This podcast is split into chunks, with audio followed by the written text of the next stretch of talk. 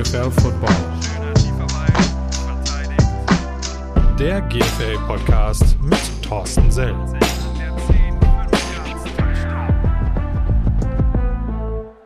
So, mein nächster Podcast-Partner, mein Interview-Gast heute von den Thirsty Razorbacks. Ich musste mir sagen lassen, dass äh, Thirsty eine, eine Kosename ist äh, für Fürstenfeldbruck. Ich hoffe, ich hoffe, das habe ich jetzt richtig ausgesprochen, aber er kann es gleich äh, noch korrigieren. Ich habe den Head Coach der Razorbacks aus der GFL 2 heute zu Gast, Lukas Schmid. Wobei unterbreche ich dich denn eigentlich gerade, ähm, wenn ich dich jetzt hier abends äh, zum Podcast einlade?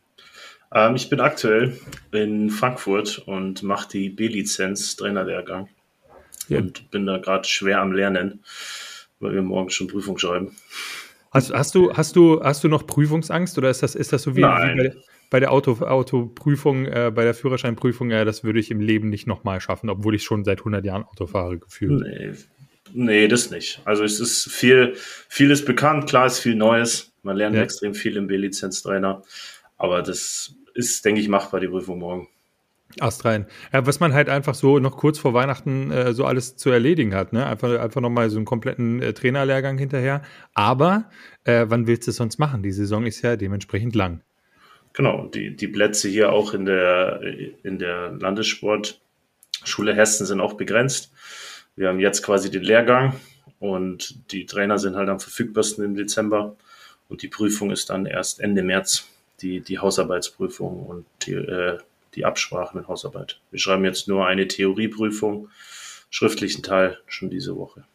Wie, wie kriegst du das hin? Also äh, nur, nur zum, zum Einstieg. Egal mit wem ich in irgendeiner Art und Weise äh, im Süden gesprochen habe, auch bei der, bei der Redcon war das so, dass ich, äh, da wart ihr auch von, von den Razorbacks, war ja eine Delegation von, lass mich lügen, mindestens neun Leuten dabei, also gefühlt auf jeden Fall.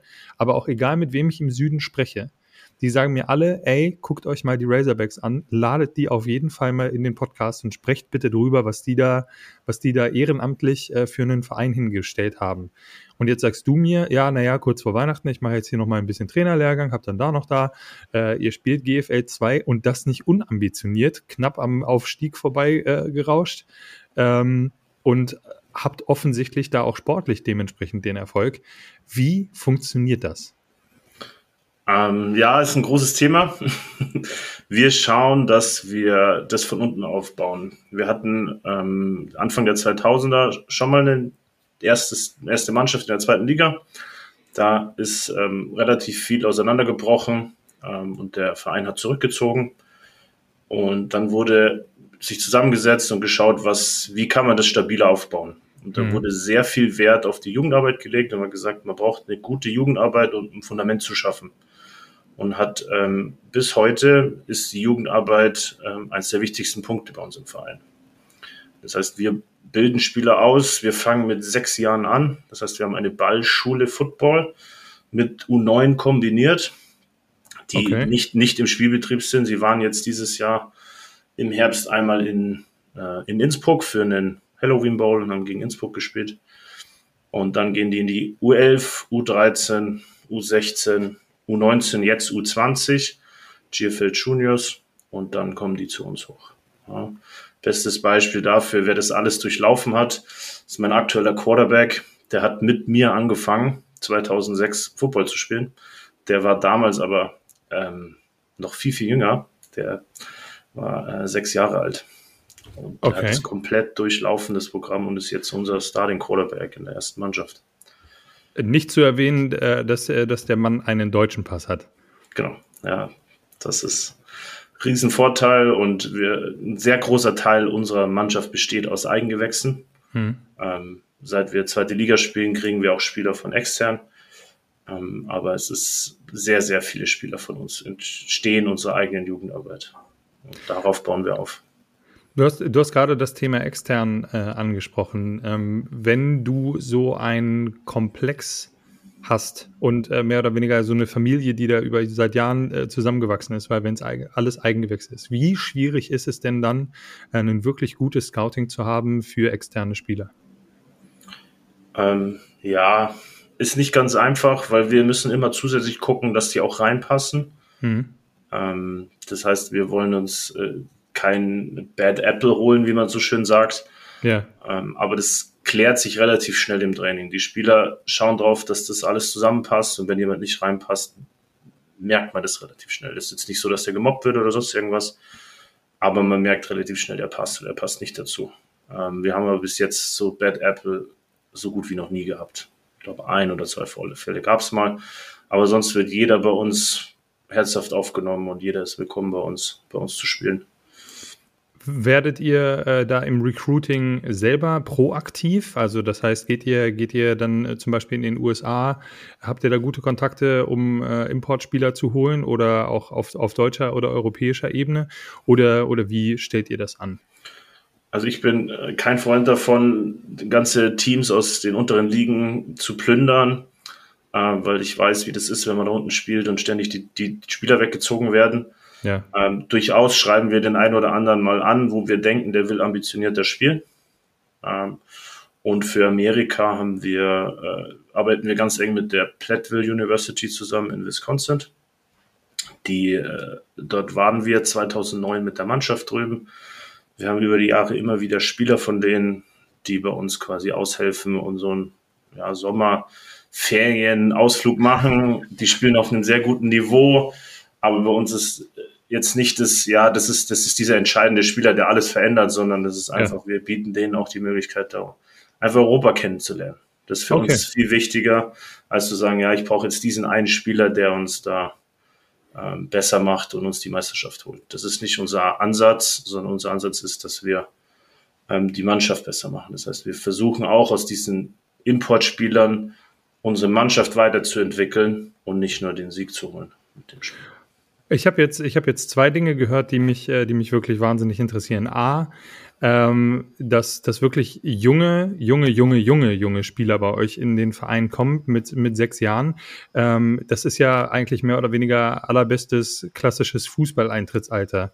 Wie wie hart ist in der Altersgruppe, also wenn man das so sagen darf, der Konkurrenzkampf? Und wie macht ihr das? Also geht ihr da an, an, an Schulen oder habt ihr, habt ihr da irgendwie äh, öffentliche Events, wo die Leute da einfach mal reinschnuppern können? Oder wie, wie begeistert ihr die Jugend? Äh, schwierig. Ich bin nicht so viel tätig in der Jugend. ich kann sagen, dass wir, wir haben Schulprogramme, wo ja. wir mit Schulen arbeiten. Ähm, wir haben wahnsinnig engagierte Trainer in unseren Fleckabteilungen, die ähm, extrem viel Einsatz reinstecken, diese Jungs bei Laune halten. Ich habe schon ein paar Mal zugeschaut. Ich würde mir das nicht zutrauen, sechs bis neunjährige zu trainieren. Das ist wirklich anstrengend. Ich glaube, teilweise anstrengender als eine Herrenmannschaft zu trainieren. Und die machen einen super Job da unten. Und ähm, es ist natürlich schwierig, die zu halten, vor allem wenn die in die Pubertät irgendwann kommen. Aber auch da wird ein super Job gemacht bei uns. Das sind einfach überall erfahrene Trainer, die das gern machen die äh, Leidenschaft reinstecken und die Jungs toll ausbilden. Im Grunde genommen ist ja genau das, was du, was du ja auch sagst, dieses, dieses ganze Ehrenamtliche. Und äh, ich, ich glaube, und äh, vielleicht kannst du mir da zustimmen ähm, oder kurz was dazu sagen, ist, ist die Motivation, ähm, wenn du einen Ehrenamtlichen im Verein hast, also noch leidenschaftlicher als bei jemandem, der im Zweifel dafür Geld bekommt? Ja, also da stimme ich dir zu. Ich glaube, dass jemand, der mit Leidenschaft coacht, ähm, einen anderen Ansporn hat, ähm, als jemand, der in Anführungszeichen Geld getrieben ist, ähm, weil Geld relativ schnell sättigt, aber die Leidenschaft nicht. Jemand, der leidenschaftlich Football-Coach ist, wird durch dick und dünn gehen, egal was ist, und kann sich immer selbst motivieren. Jemand, der Geld motiviert ist, tut sich da schwieriger, sich nach einer schlechten Saison oder nach schlechten Umständen wieder aufzurappeln. Wie war das, wie war das bei dir? Wie hast du, wie hast du den Weg vom aktiven Spieler ins Coaching geschafft? Durch eine Verletzung. Ich habe äh, 2006 mir das dritte Mal das Knie kaputt gemacht. Ähm, 2006 oder 16? Weil 6 16, 16, ja. Sie, siehst du, ich habe bei deiner Biografie nämlich gut aufgepasst. Ja, ähm, ja 2016 habe ich mir in der Vorbereitung, wie gesagt, okay. das Knie kaputt gemacht und zum dritten Mal. Und ja. dann stand eben die Entscheidung, ja, ich kann weiterspielen. Kann aber passieren, dass ich mir Knie so weit kaputt mache, dass ich äh, Probleme im Alltag bekomme, mein Leben lang. Ja. Oder ich höre eben auf und habe keine Probleme im Alltag, wenn ich es ordentlich aufbaue. Und dann ist die Entscheidung gefallen, dass ich gesagt habe, ja, ich lebe noch hoffentlich 50 Jahre und verbringe ich hoffentlich ohne Schmerzen im Knie, anstatt dass ich jetzt ein, zwei Jahre weiter Football spiele und dann mein restliches Leben Probleme habe, Treppen zu steigen oder sonst irgendwas. Du hast äh, selber bis, bis zu der Verletzung als Offensive Lineman gespielt, durchgängig, sehe ja. ich das richtig? Ja, ähm, ich habe in der Jugend tatsächlich auch äh, alle Positionen in der Offense bis auf Quarterback gespielt. Ja, dass, dass, dass man in der Jugend auch äh, both ways spielt und, und Special Teams ist klar. Das, das ging ja damals ja. noch. ja, ähm, das war damals noch üblicher. Ja, ja.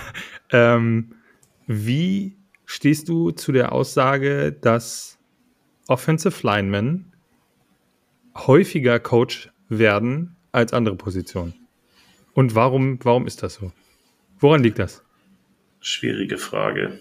Also ich habe es selber schon mal festgestellt, weil mein halber Coaching-Staff besteht auf Offensive Linemen. Ähm, ich glaube, Spielen ist ein selbstloserer äh, Menschentyp. Offensive Linemen sind selbst weniger Selbstinteresse als das Gemeinschaftsinteresse. Ein Offensive Lineman blockt nicht, weil er geile Stats bekommt, sondern weil er es gern für die Gemeinschaft tut. Ähm, ist das Thema Football Knowledge vielleicht da auch nochmal auch ein, auch ein Thema, dass die, dass die das ganze Spiel irgendwie anders sehen? Das glaube ich nicht. Ich glaube, dass andere Spieler genauso viel Knowledge oder teilweise mehr mitbringen als ein Offensive Lineman. Ähm, ich glaube, dass es mehr mit dem Teamgedanken zu tun hat und der Gemeinschaft. Seine okay. Position, die als Gemeinschaft spielen muss, sonst funktioniert sie nicht. Ich kann nicht individuell spielen in der Offense Line, wie ich zum Beispiel als Running Back spielen kann. Oder als Receiver kann ich individuell stark sein. Auch wenn ich keinen Teamgedanke habe, kann ich da meinen Weg im Football finden. Als Offensive Lineman tue ich mich sehr schwer, wenn ich kein Team- und Zusammenhaltsgedanken habe. Ist das auch eine, eine Basis, äh, die dich und deinen Defensive Coordinator äh, zusammenschweißt? Ja, und, und dass er mein Bruder ist. Und dass er dein Zwillingsbruder ist. Genau, ja. Ist das, habt, ihr, habt ihr euch, macht ihr euch, macht ihr euch da manchmal Späße mit? Also seid ihr eineich? Ja, ja sind wir. macht ihr, macht ihr damit dann teilweise ja, es, dann? Es gibt zum Beispiel die Regel, wir haben immer zwei unterschiedliche Caps auf im Training. Das wäre meine Anschlussfrage gewesen tatsächlich. Ja, aber schon, es kommt schon mal vor, dass wir auch einfach dann Caps wechseln in der Hälfte vom Training, weil es lustig ist oder so. Aber die, die Spieler, die lang da sind, die erkennen uns auch so auseinander. Äh, ja. Meistens sind die neueren Spieler, die es nicht hinbekommen. Aber das ist auch überhaupt nicht tragisch. Gibt keinem ja, böse. Gibt es da Familienzwist oder irgendwie am, am, am Weihnachtstisch dann irgendwie mal so, ja, nochmal so ein Recap, er hättest du da mal das gecallt und ja, wenn du auf mich gehört hättest, dann hätten wir das jetzt hier irgendwie anders, äh, anders gesehen? Nein, nach dem Spiel manchmal, aber eher selten. Ja, weil ich, ich habe da Todesvertrauen, das ist, ich bin da voll außer vor. Ich sage, wenn er das entscheidet, dann ist das richtig.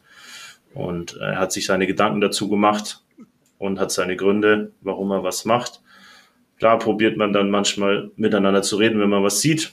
Und dann diskutieren wir das kurz aus. Und dann der, der, der der Koordinator für die Defense ist, also der Martin, entscheidet dann, was gemacht wird und ich entscheide, was in der Offense gemacht wird. Und wir helfen uns da mehr gegenseitig, als dass wir da uns gegenseitig einreden oder sonst irgendwas. Wie wichtig, wie wichtig ist das, ist das für dich tatsächlich? Äh, du sagtest gerade Vertrauen. Also ich meine, gut, seinem Zwillingsbruder sollte man im Zweifel wirklich tatsächlich vertrauen. Aber gerade so aus der, aus der Situation als Head Coach, ähm, bist du da wirklich auch Acting Head Coach und hast, äh, hast einen, einen Truppenteil sozusagen unter dir oder bist du tatsächlich wirklich nur derjenige, der dann am Ende sagt ja oder nein? Im Prinzip ist es so, dass ich sage, ja, ich bin Head Coach, ich bin auch OC, das heißt, ich habe meinen Schwerpunkt auf der Offense. Hm. Wenn die Defense auf dem Feld ist, äh, bin ich meistens im Offense Huddle. Ja. Und wenn dann Entscheidungen zu treffen sind, dann trifft die meistens mein Bruder. Und wenn es irgendwas ist, was spielentscheidender ist, dann stimmen wir uns kurz über den Funk ab. Und dann sagt er, hey, ich brauche dich schnell hier Entscheidung treffen. Aber sonst vertraue ich da auch drauf. Das, also im Prinzip machen wir das mehr als Tandem, als es so wirklich diese, ich bin der Head Coach, ich bestimme, was Sache ist. Wir machen das schon als Tandem zusammen. Hast du, hast du, und da bin ich mir in deiner Biografie nicht mehr ganz so sicher, ähm, in der GFL 2 gleich angefangen zu coachen oder hast du das Team mit hochgecoacht? Ähm, ich habe als Offense Line Coach zeitgleich, als ich noch Spieler war, ähm, habe ich Offense Line mitgecoacht. Das heißt, ich war schon sehr lange im Coaching Staff. Ähm, als ich angefangen habe zu coachen 2016, bin ich tatsächlich ähm, aus mehreren Gründen in die Defense rübergerutscht und war in dem Jahr 2017 als mein erstes Coordinator-Jahr, also Ende 16, Anfang 17, dieses Saison 17 war unsere wieder erste Chiefel 2 Saison hm. Defense Coordinator. Okay. Genau, da habe ich mir ähm, über mehrere Monate und viele, viele Stunden äh, Defense angeeignet. Was sehr interessant war. Ich habe wahnsinnig viel gelernt.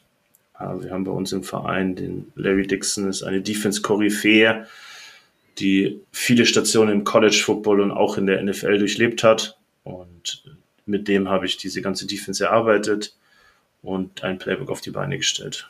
Leider sind wir in dem Jahr dann abgestiegen. Gleich wieder als Aufsteiger hat nicht ganz gereicht. Wir haben viele Spiele knapp verloren. Mit Sicherheit auch aus Unerfahrenheit.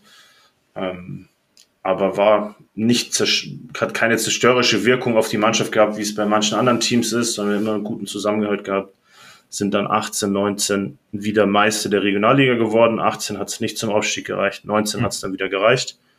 Dann kam Corona und äh, nach Corona sind wir in 21 dann direkt Cheerfield 2 Süd-Vizemeister geworden als Aufsteiger. Ja, also ich meine, wenn ich, wenn ich mir deine Biografie äh, nicht nur als Spieler, Jugendspieler oder auch als äh, bei den Herren angucke und jetzt dann auch im Coaching, wie du ja selber sagst, das ist immer, das ist ja immer so ein, so ein, so ein Hoch und runter und äh, ähm, ja auch relativ, relativ bewegt an der Stelle. Ähm, aber trotzdem halt, was ich faszinierend finde, immer bei dem gleichen Verein. Und äh, das, was du, was du sagst oder was bei mir ankommt, ist, dass das halt auch wirklich tatsächlich euer, euer Händedruck ist, sozusagen. Also einmal Fürsti, äh, immer Fürsti. Ich, das, was ich nicht durchblicke, ist, wie macht ihr das? Also was macht ihr anders und was können andere Teams äh, davon lernen?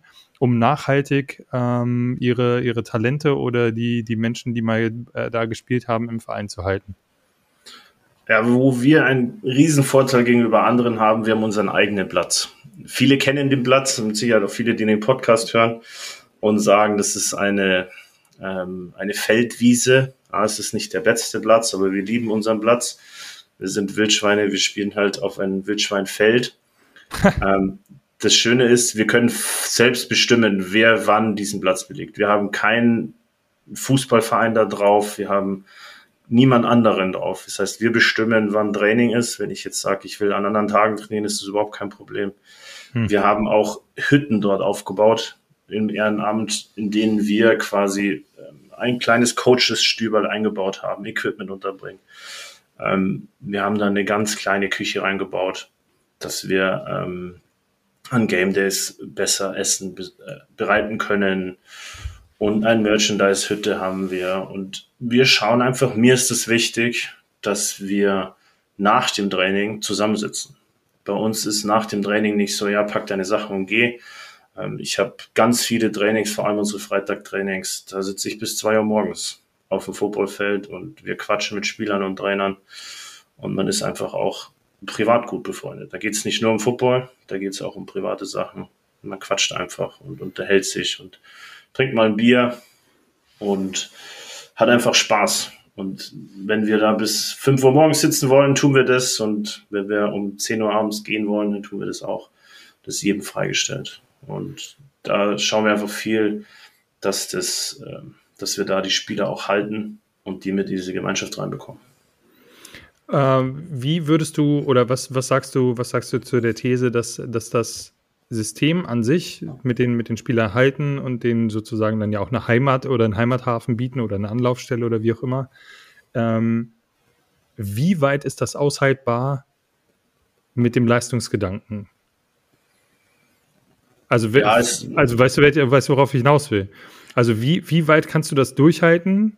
Und wie weit kriegst du deine Spieler sozusagen aufmunitioniert, äh, dass, dass die im Zweifel auch GFL 1 spielen können? Und dann auch lang, länger und erfolgreich. Ja, es ist ein Riesenthema bei uns im Verein. Wir haben äh, den ersten Schritt in meinen Augen, der da wichtig ist. Wir haben dieses Jahr eine zweite Mannschaft, also 2023, eine zweite Herrenmannschaft gemeldet. Ähm, wir hatten das große Problem eben auch, dass wir viele Spieler hatten, die da sind, weil sie dazugehören wollen, weil sie Spieler der First Razorbacks sein wollen, weil sie halt einfach mit den Freunden da spielen wollen, die aber das Leistungsniveau für ein zweite Liga-Team nicht hatten. Mhm. Oder noch nicht hatten, so muss man sagen. Ähm, und deswegen hat ähm, auch ein O-Line-Kollege von mir, der Marc Schmidt, hat mit mir zusammen die zweite Mannschaft ins Leben gerufen. Wir haben sehr viele ehemalige Jungs wieder akquiriert und haben jetzt die Chance, quasi diese Einsteiger und neuen Leute da wieder mitzunehmen, Spielzeit zu geben und zu entwickeln. Ja, so probieren wir jetzt trotzdem das Niveau in der ersten Mannschaft hochzuhalten und den Gedanken weiterzuführen mit der zweiten Mannschaft. Wir wollen klar den Gedanken auch in der ersten Mannschaft haben, aber wie du sagtest, das sind leistungsorientierte Spieler. Die setzen sich nach dem Training nicht hin und trinken ein Bier. Aber sie setzen sich dazu und trinken ihren Eiweißshake oder was sie auch immer dann nach dem Training haben wollen und fahren dann erst nach Hause. Da versuchen wir schon viel dafür zu arbeiten, dass das äh, für alle möglich ist. Und das wird auch so sozusagen verstanden. Also es gibt ja, ähm, es gibt ja die Kadettenregel, soweit ich das weiß, mhm. äh, dass du, dass du ja sowohl zweite Mannschaft oder Ausbildungsmannschaft, wie auch immer, also der, da gibt es ja die kunstvollsten Begriffe, ähm, äh, Unterbau oder sonst irgendwie. Ähm, wie wie wichtig ist sowas tatsächlich, um dann auch da ähm, ja, Diamanten sozusagen ähm, zu entdecken, äh, bei dem man eigentlich gar nicht gedacht hätte, so hoppala, äh, die Entwicklung wäre jetzt zum Beispiel unter dem Leistungsgedanken gar nicht möglich gewesen, weil halt einfach die Konkurrenz zu hoch ist und äh, dem müsste man jetzt einfach nur noch ein bisschen Zeit geben. Ich halte es für sehr wichtig, dass man das, wenn man das möglich machen kann, auch möglich macht. Ich habe einfach in der in der ersten Mannschaft in der GFL 2 begrenzte Spielzeiten. Ich habe extrem hohes Niveau. Ich treffe auf Spieler, die äh, unglaubliche Kräfte aufbringen können und Geschwindigkeiten, wo wenn ich einen Spieler aufs Feld schicke, der nicht vorbereitet ist darauf, sich wirklich mhm. ernsthaft verletzen kann. Und ein neuer Spieler, der Quereinsteiger in den Sport kommt, der vorher Handball gespielt hat, da tue ich mich wahrscheinlich leichter, weil die im Normalfall sehr fit sind. Aber jemand, der von der Couch kommt und die wollen wir ja auch haben. Der wird nicht, nicht im ersten und vielleicht auch nicht im zweiten Jahr in die GFL 2 reinrutschen. Das heißt, der muss eineinhalb Jahre nur trainieren, ohne zu spielen. Und da jemanden zu halten, ist es extrem schwierig. Und deswegen der Gedanke, wir gründen diese zweite Mannschaft, um den so Couch-Potato-Spieler ja. in die Mannschaft reinzubekommen, zu entwickeln. Nicht despektierlich gemeint, sondern ja, absolut, absolut ja. inklu inklusiv und, äh, und willkommen gemeint, aber das hast du ja vorhin selber gesagt.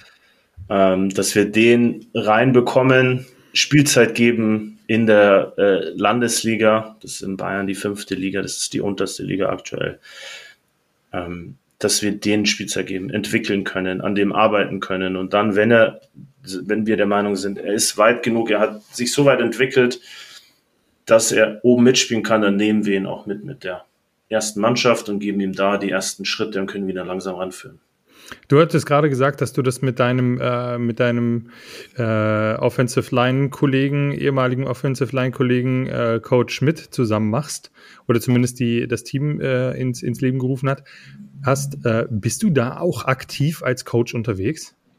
Ähm, ja, wir haben das bei uns so aufgebaut, dass bei uns die erste und zweite Mannschaft äh, zusammen trainiert. Das okay. heißt, wir sind vor allem in der Vorbereitung zusammen unterwegs. Wir machen Indies zusammen. Wir machen teilweise Skelly und Team zusammen in den Möglichkeiten, die sich da ergeben, weil das Niveau sich natürlich schon stark unterscheidet. Aber wir probieren bei der Ansprache von den Spielern keinen großen Unterschied zu machen, wer ist eins, wer ist zwei. Das entscheidet sich am Game Day. Das heißt, wir wollen schon, dass, dass eine Competition entsteht, wir haben dadurch extreme Vorteile, was Trainingsstärken betrifft. Das heißt, wie viele Spieler habe ich im Training? Jeder wird es kennen. Ich habe jetzt auch hier im Lehrgang mit vielen Coaches geredet. Jeder kennt es. Ich habe nur drei oder vier Offensliner im Training, weil Urlaub, weil angeschlagen war, was auch immer. Das gab es bei uns dieses Jahr schlicht und ergreifend nicht. Ich hatte jedes Training durchgehend fünf Offensliner mindestens im Training. Ich kann immer Team machen und muss nicht auf Skelly ausweichen oder sonst irgendwas weil ich einfach auf einen größeren Spielerpool zugreife.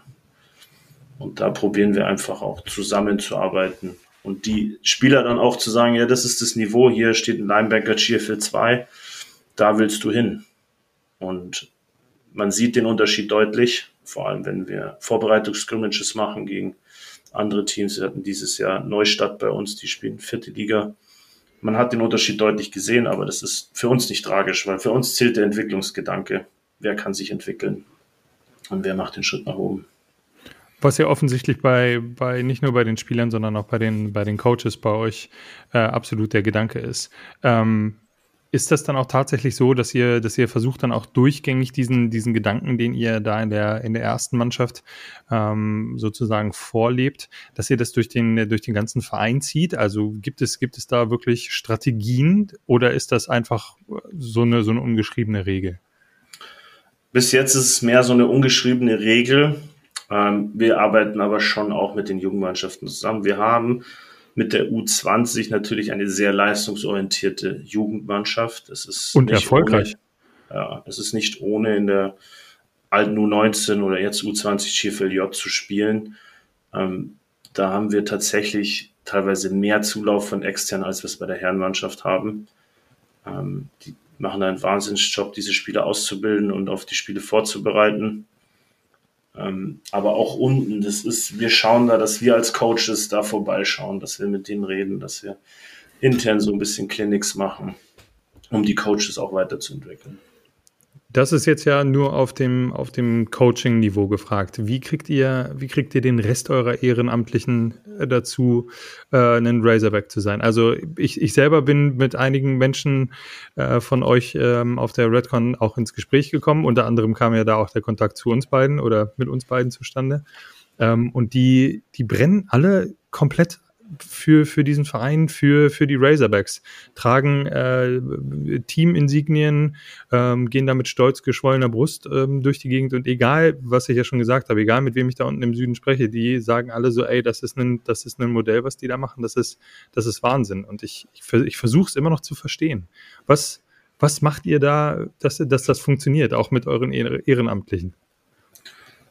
Wir, wir helfen uns gegenseitig. Das heißt, es ist niemand besser als der andere. Und bei uns ist Geld zweitrangig. Also ich brauche nicht ähm, große Sponsoren oder sonst irgendwas, sondern wir machen alles mit unserer Eigenleistung sozusagen, ja. Wir, wir kaufen uns nichts, was wir uns nicht leisten können oder was wir nicht selbst machen können.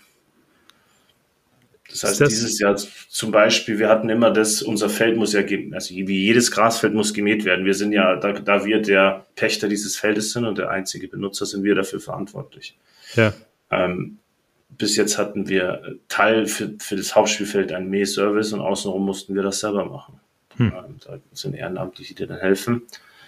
Ähm, und Jetzt haben wir uns gesagt, ja, es wird schwieriger, Helfer zu finden oder wir wollen die Helfer entlasten, haben so einen automatischen Mähroboter gekauft für unser Feld. Das heißt, wir als Verein haben entschieden, ja, dafür geben wir jetzt Geld aus, hm. ähm, weil das die Ehrenamtlichen entlastet. Wie, wie nachhaltig ist das und wann auch da die gleiche Frage eigentlich wie in dem Spielerpool, äh, wann muss man da dann wirklich tatsächlich in, ins Invest gehen und dann sagen so, ey, passt auf, äh, wir sind jetzt so ambitioniert. Äh, also ich meine, du kannst gerne sagen, wie ambitioniert ihr seid, äh, wenn es irgendwelche langfristigen Pläne gibt, äh, sehr, sehr gerne raus damit. Ab, ab wann muss man dann wirklich tatsächlich sagen, okay, gut, wir, wir müssen jetzt hier wirklich tatsächlich mal investieren in Vollzeitcoaches, in keine Ahnung was, äh, was halt so, was halt so anfällt und wann, wann ist dieser, wann ist dieser Break-Even sozusagen äh, mit den Ehrenamtlichen überschritten? Ja, ich glaube, wir sind aktuell an der Grenze im Verein und es gibt viele Gespräche, dass wir ähm, den nächsten Schritt machen müssen. Wir sind uns aber auch nicht zu schade zu sagen, wir sind eine sehr gute GFL 2 Mannschaft. Wir haben mittelfristig den Plan, nach oben zu gehen. Dieses Jahr haben wir den Plan, mal eine, mal eine eine Meisterschaft zu holen. Also wir wollen Meister werden in der GFL 2 Süd. Ob wir aufsteigen oder nicht, oder ob wir den Aufstieg anstreben oder nicht, das haben wir noch nicht entschieden. Das wird sich in der Saison zeigen. Das heißt, wir werden ja. uns wieder zusammensetzen. Haben wir die Vereinsstrukturen, das zu leisten? Was bedeutet es, mehr in der ersten Liga zu spielen? Das ist natürlich auch finanziell ein anderer Aspekt. Passt unser Stadion noch und so weiter? Haben wir die Unterstützung der Stadt? passt das alles, um in der ersten Liga zu spielen. Ähm, das wird sich alles noch zeigen. Wir, trotzdem haben wir gesagt, wir brauchen ein ambitioniertes Ziel. Wir wollen Meister werden. Und ja, mittelfristig mit so einem tollen Jugendprogramm und mit den tollen Jungs, die wir haben, ist es schon das Ziel aufzusteigen. Und mein Traum wäre es, eine GFL 1 Mannschaft zu bauen oder zu haben, die ohne Imports auskommt. Also da kann man, da kann man nur sagen, uh, you heard it here first. Uh, first die W nach oben. Uh, das ist auf jeden Fall schon mal schon mal eine gute eine gute Ansage, aus meiner Sicht uh, eine nachhaltige und ähm, und sinnvolle Überlegung. Wo holst du dir denn als Coach oder auch als als als Privat Football-Mensch deine Inspiration her? Also ich habe jetzt ich jetzt zum Beispiel gesehen, dass du an der University of Alabama warst ähm, und dort da mit dem Coaching-Staff auch ähm, das ein oder andere Wort gewechselt hat. Ist, ist das so sowas, was dich, was dich beeindruckt? Also wer, wer als Coach beeindruckt dich? Wer ist deine Inspiration? Ah, schwierig. Also ich, was mich beeindruckt ist, ähm, wie toll Coaches, wenn sie mal ein, zwei Tage aufeinander sitzen, zusammenarbeiten können. Ich merke das aktuell im B-Lizenz-Lehrgang wie toll wir zusammenarbeiten, wie super das funktioniert. Man hat immer so ein bisschen in Deutschland das Gefühl, keiner will dem anderen was zeigen, weil er Angst hat, er wird ausgenommen. Sobald aber Coaches ein, zwei Tage aufeinander sitzen, öffnet sich jeder und man redet miteinander. Das funktioniert hier im B-Lizenzlehrgang sehr gut. Das gefällt mir. Wo wir auch, wo ich auch viel Inspiration hole, ist, wenn ich auf die Coaches Conventions fahre die größte in Europa ist in Bayern, zum Glück für mich. Ja, ja kurze Anreise. Sind, ja, nicht ganz kurz, drei Stunden fahren wir trotzdem, aber ähm, ich fahre seit sieben Jahren dorthin, habe extrem viele Leute kennengelernt, ähm, auch mein Kontakt nach Alabama dort kennengelernt und dort einfach Netzwerk mit den Menschen reden, austauschen. Was machst du? Wie gehst du das an? Wie gehst du jenes an? Das ist extrem wichtig dass man networkt und dass man sich austauscht und nicht in seiner eigenen Blase lebt. Und dann, wenn jetzt den Kontakt in Alabama, da ist der Gary Kramer, der auch auf der Coaches Convention ein paar Mal gesprochen hat, ist einfach ein guter Freund geworden nach einer Zeit. Und er war ein paar Mal bei uns, jetzt in Deutschland, und ich habe gesagt, komm, jetzt fahren wir mal rüber und besuchen ihn. Hm.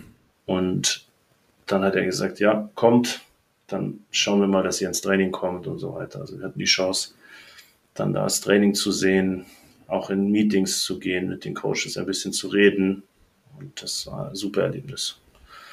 Extrem, extrem beeindruckend. Klingt zumindest so. Die Bilder sahen auch dementsprechend beeindruckend aus.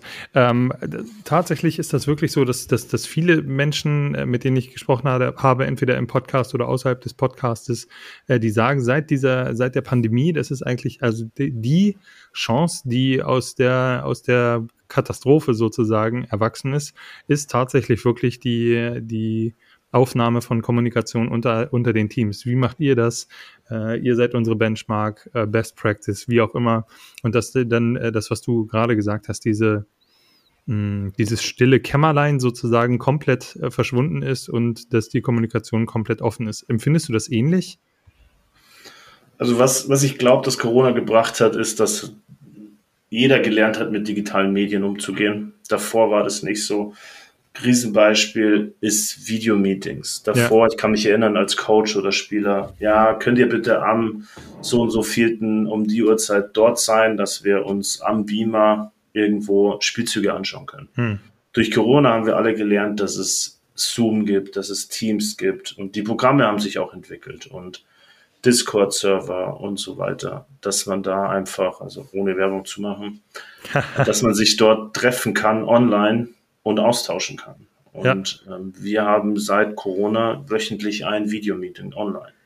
Das heißt, ich muss die Spieler nicht mehr einbestellen, keiner hat Fahrzeit. Und wir haben einfach eine Theorieeinheit unter der Woche, jede Woche während der Saison, wo wir uns austauschen können. Das gab es vor Corona nicht. Und auch Coaches können sich einfacher treffen. Man trifft sich einfach online, man muss sich nicht irgendwo hinfahren und treffen, sondern man trifft sich online Viele Meetings im Vereinsleben werden online mittlerweile gemacht. Ähm, ich weiß, dass die GFL-Meetings auch gemacht werden online. Wir hatten dieses Jahr ein Head Coaches Meeting Anfang des Jahres mit allen Head Coaches GFL 1 und 2. Es, es sind einfach super Sachen, die da passieren und ich glaube, der Verband und der Verein ist auch auf einem guten Weg in dem Hinsicht. Punkt. Also auf, auf, auf Verbands- und Vereinsebene oder beziehungsweise auf Verbandsebene hast du ja gesagt, dass das ein guter Weg ist. Äh, führst die Razorbacks kurzfristig, mittelfristig in der GFL 1 äh, anzutreffen. Ähm, sind das deine, sind das deine Footballziele oder bist du, bist du noch ambitionierter? Für einfach mal komplett, komplett frei und als letzte Frage gestellt, einfach mal, einfach mal träumen. Ähm, für mich ist es ein Riesenziel, wie ich gerade vorher schon gesagt habe. First Year Razorbacks, erste Liga mit einem Team, das aus eigengewächsten oder eigenentwickelten Spielern besteht. Das ist für mich ein Traumziel, das zu schaffen. Dann halten wir das einfach, einfach so fest. Äh, Coach Schmid, ich danke dir, dass du äh, nach den anstrengenden Tagen auf der, äh, auf der Coaches, nee, ist ja gar keine Coaches Convention, ist ja äh, Trainerlehrgang. Jetzt haben wir so oft über Conventions gesprochen, dass du dir trotzdem die Zeit genommen hast äh, für das Podcast-Interview. Ähm, viel Erfolg bei der Prüfung, äh, viel Erfolg beim äh, Verfolgen eurer Ziele. Wir werden uns auf jeden Fall äh, noch über den Weg laufen, das ein oder andere Mal.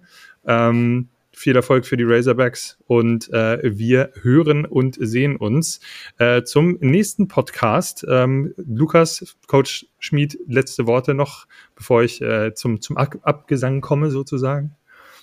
Ähm, ja, ich kann nur jedem sagen, tauscht euch aus. Networked ist es eins der besten Sachen, die wir im Football machen können. Und ja, go Hawks.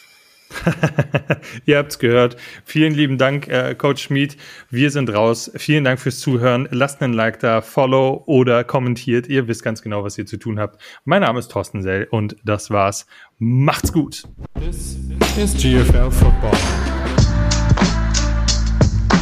Der GFL Podcast mit Thorsten Sell.